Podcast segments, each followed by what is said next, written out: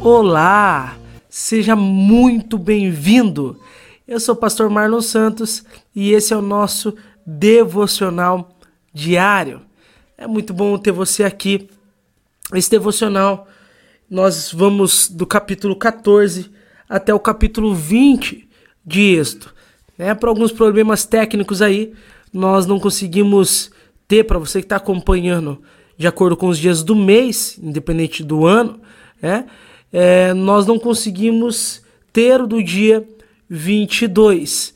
Né? Então, hoje, dia 23 de fevereiro, de janeiro, nós vamos fazer a leitura, né, devocional em cima da leitura do dia 22 e 23 de janeiro. Tá bem? Para você que tá acompanhando aí o plano de leitura de acordo com os dias certinho do mês tá bom? Então, se você é, não fez aí a sua leitura, lembrando que você pode baixar o plano de leitura aí na descrição do, do episódio, se você não tiver ainda. É, se você ainda não fez a sua leitura, leia a sua Bíblia aí, pega a sua Bíblia, leia ela de Êxodo do 14 até o 20, né? Se você já leu até o 16 no dia de ontem, você pode ler a partir do 17 até o 20 hoje, se não já leia tudo aí com a gente do 14 até o 20 e vamos para nossa devocional.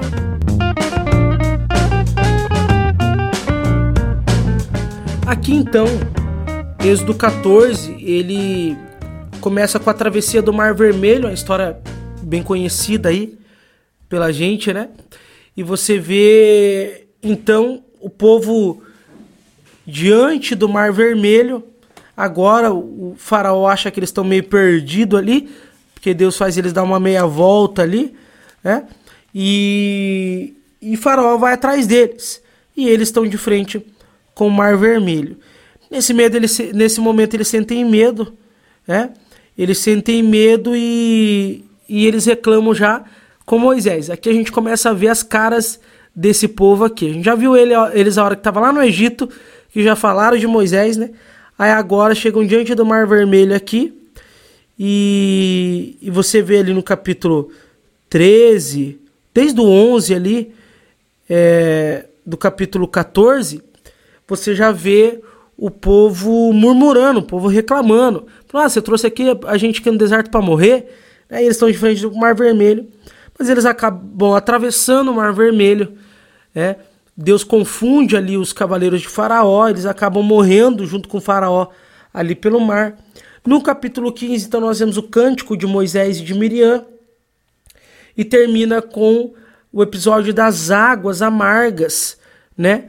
No lugar que eles estão, as águas são amargas, e aí Deus usa ali Moisés para fazer as águas se tornarem águas doces, o povo reclama de novo, é claro, o povo murmura, né?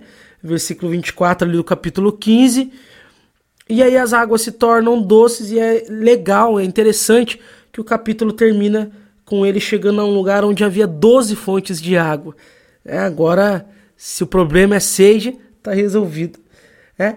Capítulo 16, então, ele fala sobre os, o maná. Né? O que é o maná? E aqui nós vemos, a gente sempre ouve, às vezes falar, né? O maná do céu, Deus enviou o maná, pão do céu. Minha cabeça, quando eu era pequeno, era um pão caindo do céu, né? Tipo, tá chovendo hambúrgueres, né? E aqui, aqui ele, ele fala, né? Que esse maná era como se fosse uma, um floco que descia junto com o orvalho. Então, de noite, né, desce aquele orvalho sobre sobre o lugar onde eles estão, né, aquela garoazinha, e com ela e com esse orvalho vem a essa esse floco, fosse uma, um pequeno floco, uma farinhazinha, e quando o orvalho vai de dia, né, fica só esse que eles deram o nome de maná. Essa, esse flocozinho que ficava em cima das coisas chamado maná. E reunia aquilo dali. Tinha um gosto parecido ali com, com, com mel, né? Com, uma, com pão de mel, né?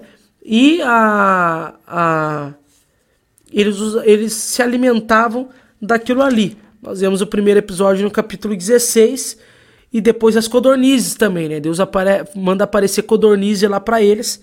as codornizes aparecem, né? As codornas aparecem ali. Eles comem carne também. Só tinha uma regra ali para o maná, né? Diariamente eles não podiam recolher mais do que eles precisavam para aquele dia. Eles tinham que recolher só o que eles podiam para aquele dia. E nós vemos no episódio que eles acabam recolhendo a mais, né? E aí apodrece e dá bicho. O único dia que eles podiam colher a mais era na sexta, porque sábado eles não podiam colher, porque era o dia do descanso, né? Ali para eles.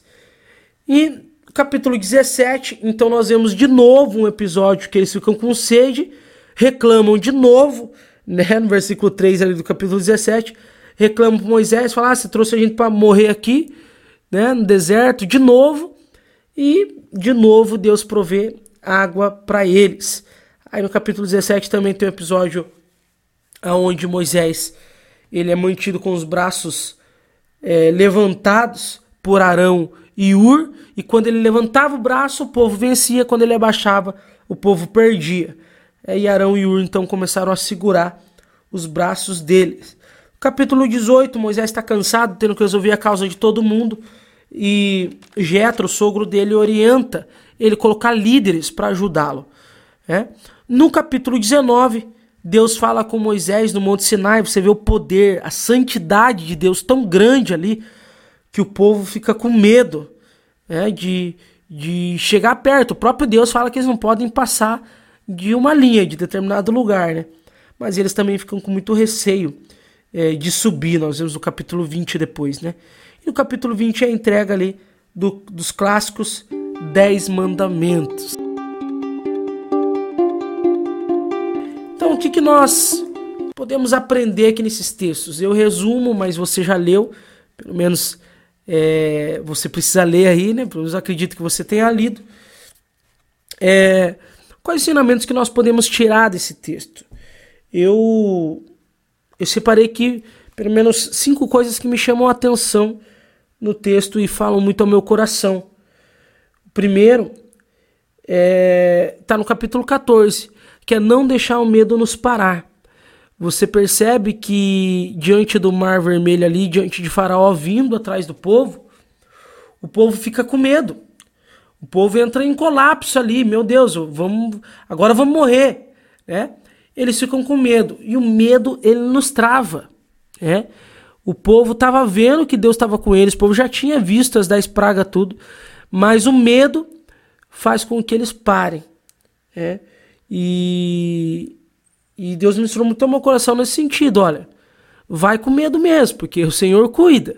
Agora o nosso coração não tem como não sentir medo, não tem como eu te dizer, ah, não sinta medo. É, não há uma repreensão de Deus pelo povo ter medo. A repreensão é quando o povo murmura, quando o povo reclama. Mas medo todos nós vamos ter. A gente tem que encarar ele e confiar que Deus está à frente. Né? Segundo lugar, Deus cuida. Capítulo 15 e o capítulo 16. Os dois falam sobre o cuidado de Deus. Né? Se você vê ali no capítulo 15, né, a, a questão da água, né, Deus, Deus provê água, o povo reclama, o povo murmura, mas Deus tem a solução e, e, e dá água, e depois Deus dá o pão. Isso me mostra muito claro no capítulo 15 e 16, Deus querendo mostrar para o povo o seguinte: olha, não é aquele texto do Novo Testamento, né? Não andeis ansiosos, né? Aquilo que a gente necessita, ele provê. E Deus ministrou muito ao meu coração isso, né? Deus ele ele cuida de nós. Não é para o povo de Israel. Ele cuida. Todo aquele que que é dele, ele cuida. A gente não, não precisa ficar preocupado, né? Então, o povo murmurou à toa ali, né? Só pecou à toa. Terceiro lugar, lembre-se do que o Deus já fez. Olha que interessante esse. Capítulo 17, você vê eles tendo outro episódio em que faltou água. E o que, que o povo faz? O povo acha que vai morrer. E aí você fala, poxa, mas eles acabaram de, de viver isso.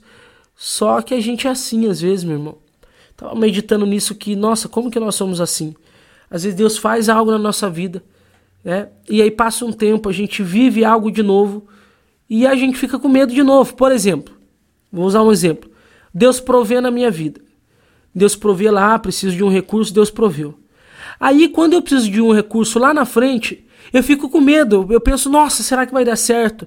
Nossa, é, tá acontecendo isso. Eu fico preocupado, às vezes até murmuro. Mas eu me esqueço de que Deus já proveu. E se ele já proveu uma vez, ele pode prover outra. Né? Então, esse é um, um ensinamento que vem, olha, o povo via Deus fazendo e depois ficava com medo de novo.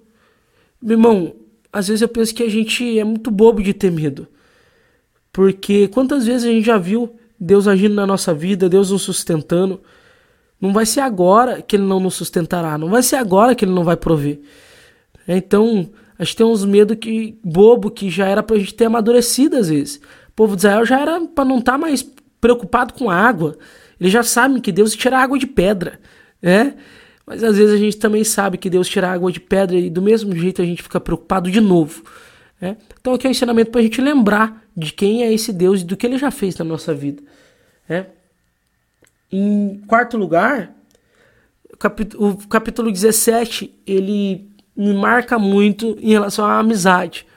Você vê ali que no episódio em que Moisés ele fica de braços levantados, é muito muito interessante ver que, que aquilo que eles falam ali, Jeová ensina, o Senhor é a minha bandeira. É muito legal ver o poder de Deus, ver como é que Deus vence a batalha assim, faz eles vencerem a batalha de forma linda. Só que o que mais me chama a atenção é a importância dos amigos. Ainda que Deus fizesse, Moisés precisava estar com o braço levantado, né? Ou seja, trazendo para o nosso dia, a gente precisa estar orando, a gente precisa estar clamando, buscando. Mas tem vezes que a gente não consegue. Tem vezes que a gente não consegue mais orar. Né? Tem vezes que a gente está cansado emocionalmente, espiritualmente, fisicamente, né? E como é importante os amigos do nosso lado para nos sustentar.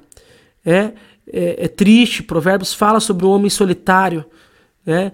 É triste alguém que não tem amigos. E, e vem aqui um, um, uma ministração de Deus mesmo ao nosso coração para mantermos pessoas que realmente nos amam ao nosso lado.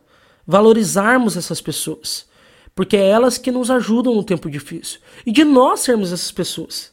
Né? Às vezes tem grandes amigos nossos que, nossa, são homens e mulheres de Deus, oram e etc. Mas eles também ficam fracos, sabia? Eles também enfraquecem. E a gente precisa ser o Arão e o Ur do lado deles, sustentando eles no dia de fraqueza. Né? E em quinto e último lugar, a santidade de Deus ali, no capítulo 19 e 20, ela sempre me chama atenção nesse texto como que Deus ele é poderoso, ele é grandioso. Moisés, no caso ali, ele faz o papel do intercessor.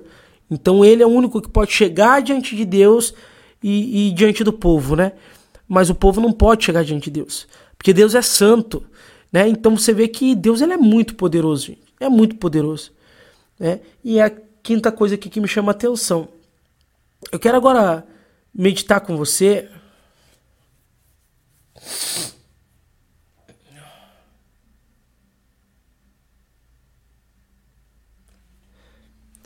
Quero agora pensar com você em algumas decisões para tomarmos agora diante desses ensinamentos. Né? A primeira decisão é decida confiar. A confiança está de novo aqui. Eu acredito que enquanto a gente estiver no êxodo, confiança ela sempre vai ser um texto em todos os capítulos.